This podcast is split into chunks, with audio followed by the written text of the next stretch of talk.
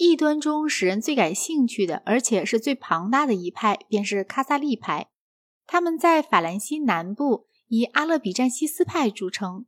他们的教义是经由巴尔干诸民族由亚洲方面传来的，在意大利北部流布的很广，在法兰西南部受到绝大多数人的信仰，其中包括乐于寻求借口用于没收教会地产的贵族。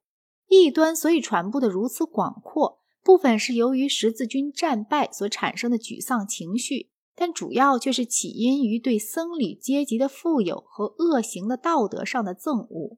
当时流行着一种类似后世清教主一般的崇尚个人圣洁的心理，这种心理是与崇拜清贫联系在一起的。教会是富有的和十分世俗的，大多数祭司都是极端不道德的。托钵僧控诉一些旧有的教团和教区祭司。断言他们利用忏悔式来诱惑妇女，托钵僧的对手则以同样的指控反责。无可置疑，这样的指控多半是公正的。教会欲以宗教的理由要求教权高于一切，民众欲为教会的言行不服而震撼，最终导致宗教改革的同一动机，在十三世纪中已在起着作用。其间主要的区别则在于，这时的俗界统治者。还不敢把自己的命运和各派异端结合在一起，而这大半由于这时还没有一种现存的哲学能把异端教义与国王们对统治权的要求调和起来。我们已无法确知卡萨利派的异端教义，因为我们所依据的只有来自其敌方的证言。此外，由于教士们通晓各派异端的历史。关于根据一些不太贴切的类似点，把现存的异端教派贴上某种熟知的标签，并将以前各种异端教派的教义附会于某种现存的异端教派的名下。尽管这样，其中也还有许多事儿是令人无法质疑的。卡萨利异端似乎是二元论者，有如斯诺蒂教派一样，他们认为旧约中的耶和华是一个邪恶的造物主。真正的上帝只启示于新约全书之中。他们认为物质在本质上是邪恶的，并且相信善人死后并无肉体的复活，然而恶人却要遭受轮回之苦，投生为动物。